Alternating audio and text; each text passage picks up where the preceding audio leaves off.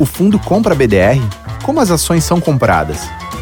Uh, a gente não investe em BDR, a gente não usa esse instrumento pela questão de liquidez e acesso a uma lista maior. A gente, como uma empresa profissional de investimento, uma, uma gestora uh, formal, a gente quis uh, se beneficiar e, no final das contas, beneficiar o nosso cliente de primeiro ter acesso a toda e qualquer companhia listada no mundo, não só à lista disponível de BDRs, e depois a, a, aos ativos mais líquidos. Então, se você compara né, a liquidez de um BDR com a liquidez desse mesmo ativo na uh, bolsa onde ele é originalmente é, negociado, a, a liquidez da BDR é muito menor.